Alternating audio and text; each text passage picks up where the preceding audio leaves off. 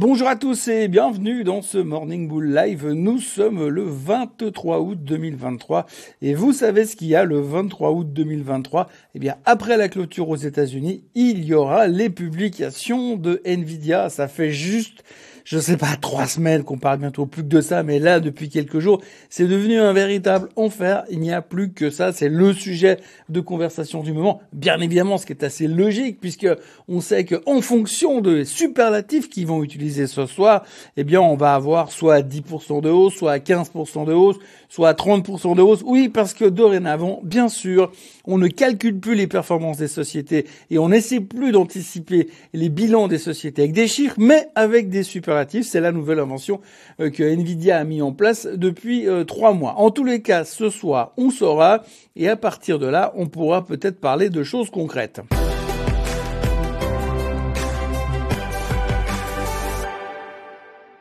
Non, parce qu'aujourd'hui, ce qu'il faut reconnaître, c'est que depuis quelques jours, depuis le début de la semaine, pour être franc, mis à part brasser de l'air, on fait pas grand-chose, hein, parce qu'on parle de Nvidia pour savoir ce qui va se passer. On a beaucoup parlé de la Chine, mais de toute façon, il se passe plus rien sur la Chine tant qu'il n'y a pas de stimulus. Et puis, on parle aussi des banques qui se font downgrader un jour sur deux par je ne sais quelle agence de rating parce qu'ils y vont chacun tour à tour, mais tout le monde s'en fout parce que tout le monde sait que les ratings des banques, c'est déjà dans les prix. Et puis, évidemment, on parle des résultats de Nvidia et de ce que pourrait dire Monsieur Powell vendredi soir. Alors Nvidia, on n'en sait rien jusqu'à ce soir, 22h et 12 minutes. Et quant à Monsieur Powell, il faudra attendre vendredi pour en savoir un peu plus. Et encore, ça ne sera qu'une question d'interprétation. Tout ça pour vous dire qu'aujourd'hui, on est juste là en train de se dire, bah, je vais attendre, je vais attendre de voir ce qui va se passer pour savoir si je peux faire ou si je dois faire quelque chose. En tous les cas, puisqu'il faut parler un tout petit peu de ça, on va quand même aborder le sujet. Donc, Nvidia publiera ce soir les attentes, on s'en fout, c'est pas très important. Ce qu'il faut retenir simplement, c'est que les analystes aujourd'hui, 90% des analystes qui couvrent Nvidia aux États-Unis sont sur buy, sur acheter. Donc ça, c'est déjà énorme comme chiffre. Deuxièmement, price target moyen, 520 dollars. Aujourd'hui, ça traite autour de 459, 458 dollars. Donc on a 70 dollars de hausse à faire pour les 12 prochains mois. Mais quand on voit le nombre de calls qui sont traités sur des strikes 500 dollars avec une échéance au 25 août, à savoir vendredi, eh bien, on ose supposer qu'il y en a qui sont en train de jeter des dollars en achetant des calls, en espérant un miracle et qu'il va se passer un truc de malade mental euh, ce soir avec les annonces de Nvidia. Alors, on le sait depuis trois mois, Nvidia n'annonce donc plus de chiffres, mais que des superlatifs. Alors, la dernière fois, c'était une explosion de la croissance incalculable. On se demande ce qui va nous sortir ce soir. Ce sera en tout cas ce qui va déterminer la performance de Nvidia. Mais en tous les cas, lorsqu'on voit ce qu'on voit, qu'on entend ce qu'on entend, non seulement on a bien raison de penser ce qu'on pense, mais en plus, eh bien, on a quand même l'impression que la majorité du marché est méga bullish sur ce qui va se passer ce soir. Euh, J'ajouterais que si tout le monde est bullish, on peut quand même se poser la question en se disant, mais si c'est évident, n'est-ce pas à la fin peut-être évidemment faux? Ce sera une question à laquelle on pourra répondre ce soir après la publication et dont on aura l'occasion d'en parler demain dans un euh, nouveau Morning Bull Live où on va dire qu'à 90% Nvidia devrait être plus haut ce soir à la clôture. De combien c'est la grande question. Je vous passe le chapitre Powell parce qu'on sait que de toute façon, on peut rien faire pour l'instant, si ce n'est interpréter ce qu'il va dire vendredi. Mais comme là, on n'est que mercredi, ça sert à rien d'interpréter quoi que ce soit. Donc on va faire une pause au niveau de Monsieur Powell.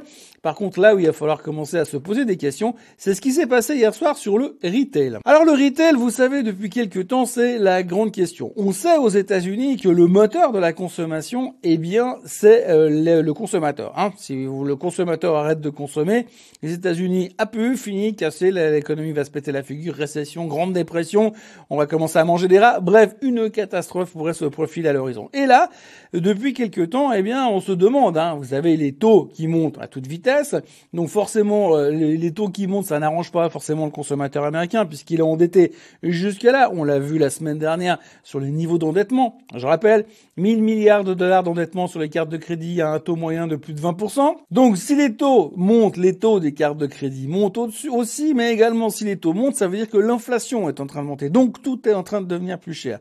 Donc tout devient plus cher, vos salaires augmentent un tout petit peu, mais pas assez pour matcher l'inflation. Donc du coup, vous devez aller pomper sur la carte de crédit, mais les taux de la carte de crédit montent encore plus et vous endettez toujours un petit peu plus. Donc à un moment donné, vous allez forcément devoir commencer à ralentir un tout petit peu. Ça paraît assez normal. Jusqu'à maintenant, on avait le sentiment de se dire, hum, ça a l'air d'aller. L'autre jour, les ventes de détail étaient relativement bonnes, donc ça veut dire que ça consomme. Par contre, on a eu deux, trois informations ces derniers temps qui commencent un tout petit peu à faire grincer des dents. La première, c'était la semaine dernière, où on a entendu que Target et Walmart, ils disaient, hum, l'avenir n'est pas forcément très très rose. Et puis alors, hier soir, on a eu droit à deux sociétés qui ont publié leurs chiffres trimestriels, Macy's et Dick's Sporting Goods. On va dire que c'était euh, merdique, merdique, ouais c'est le mot, on peut utiliser ça comme ça. Macy's donc a clairement exprimé qu'ils n'étaient pas super optimistes. Ils ont battu les attentes euh, du marché, mais ils n'étaient pas optimistes pour l'avenir et ils s'inquiétaient sérieusement du nombre de ventes qu'ils allaient pouvoir faire durant les périodes de shopping qui vont commencer autour de la fin octobre avec Halloween et puis après euh, Black Friday, blablabla, on connaît toute l'histoire. Donc ils ont peur de cette période qui pourrait être très compliquée et ils se sont rendus compte surtout d'une chose, c'est qu'ils ont leur propre carte de crédit Macy's. Donc si vous voulez prendre une carte de crédit chez Macy's, vous pouvez avoir une carte de crédit. Et bien sur ces cartes de crédit, ils ont de plus en plus de clients qui ne remboursent plus. Et ça, euh, c'est pas une bonne nouvelle. Il y a toujours un taux qui est calculé des gens qui ne remboursent pas. Mais là, ça a nettement dépassé leurs attentes et il y a de plus en plus de gens qui remboursent pas parce qu'ils ne peuvent plus rembourser. Il faut bien en choisir une quelque part qu'on ne paye plus comme carte de crédit. Ben là, en l'occurrence, c'était chez Messis, mais ça pourrait quand même se spreader un petit peu plus loin et un peu plus euh, rapidement et c'est ce qui fait très peur. Donc sur cette excellente nouvelle de la part de Messis, le titre a perdu 14% et quand on voit la gueule du chart, eh bien on se dit qu'on n'a peut-être pas forcément fini de baisser puisque euh, quand vous voyez le graphique à l'instant, eh bien la, la règle qui s'applique, eh bien c'est never catch a falling knife, on ne rattrape jamais un couteau qui tombe. Et puis si on enchaîne avec Dick Sporting Good, alors Dick Sporting Good c'est encore mieux, c'est encore plus fort, puisque eux ils ont carrément raté leur chiffre trimestriel. Ils ont sorti des prévisions absolument apocalyptiques. Alors eux, visiblement, ils n'ont pas de carte de crédit, ce qui est une bonne nouvelle. Au moins, ils n'ont pas de gens qui remboursent pas. Mais en tous les cas, ils ont une vision toute pourrie, un ralentissement attendu. Ils ont coupé leurs prévisions pour le reste de l'année. Le titre a perdu 24%. Et là aussi, euh, eh bien, on n'a pas forcément envie de courir pour essayer de jouer le rebond dans l'immédiat. Alors dans la foulée, bien sûr, vous avez des titres comme Nordstrom ou comme Coles qui ont pris chacun 10% dans les dents. Et vous avez le tracker euh, du secteur, le XRT, qui a perdu 3% en signe de collaboration et de sympathie avec euh, ce secteur de la vente de détail qui est en train de ralentir et qui pourrait être un petit peu le canari au fond de la mine qui est en train de mourir pour prévenir que ça va pas très très bien et ça c'est pas forcément une bonne nouvelle pour la suite des événements. Alors c'est une bonne nouvelle pour l'inflation, puisque forcément, si ça part dans cette direction, bah, les gens ils vont arrêter euh, de consommer, donc l'inflation devrait encore se calmer. Donc les 2% sont atteignables pour la Fed. Ça c'est une bonne nouvelle, mais ça on en reparlera vendredi avec le discours de Monsieur Powell. Pour le reste, il n'y a absolument rien comme nouvelle sur les marchés financiers. On a l'impression qu'ils se sont tous donné le mot. On attend de voir ce que va faire Nvidia ce soir. Et puis une fois qu'on aura eu Nvidia, puis qu'on aura pu euh, estimer l'impact des résultats trimestriels, et eh bien à ce moment-là, qu'est-ce qu'on va faire? Eh bien, on va attendre le discours de Monsieur Powell vendredi après-midi. Ça aura été une semaine absolument mythique.